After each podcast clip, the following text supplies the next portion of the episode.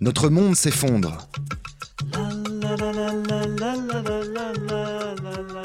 Les chroniques de la petite blanc.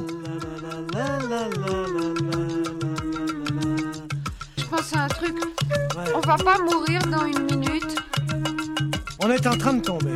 Il est évident que le phénomène de la vie ne peut pas se maintenir, c'est normal.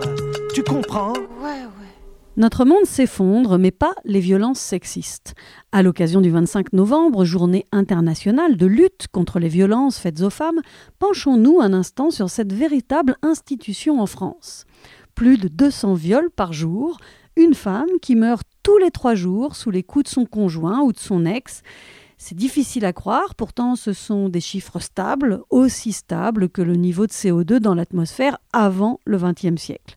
Parce que pour la petite histoire, le niveau de CO2 dans l'atmosphère a été stable pendant plus d'un millier d'années, et en à peine 100 ans au XXe siècle, il a explosé et grimpé de plus de 40%. Mais revenons à nos moutons, enfin à nos brebis, aux femmes quoi.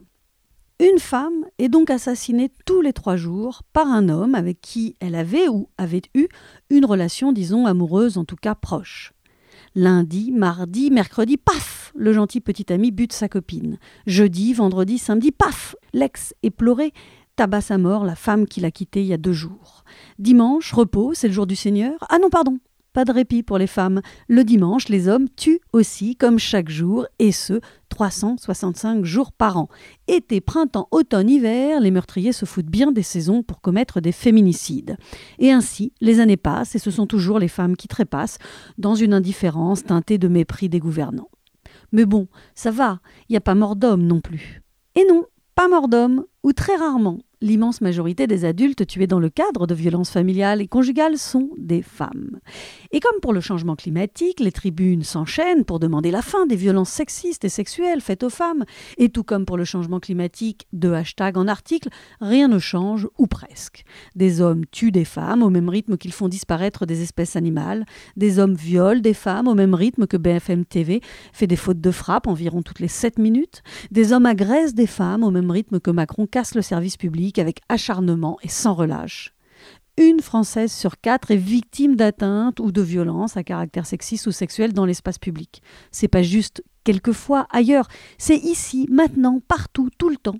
Mais il y aura toujours des hommes et des femmes pour expliquer avec assurance qu'on exagère, qu'un regard insistant, une injure sexiste ou une main aux fesses, c'est pas bien grave. L'assurance de ces hommes et de ces femmes qui, parce que quelque chose ne leur est pas arrivé à elles ou à eux, leur fait dire que ça n'existe pas, qui, parce que quelque chose ne les a pas blessés, leur fait dire que ça ne blesse personne, qui, parce qu'ils ou elles ont eu la force de se remettre d'une agression, leur fait dire que les femmes peuvent se remettre de tout.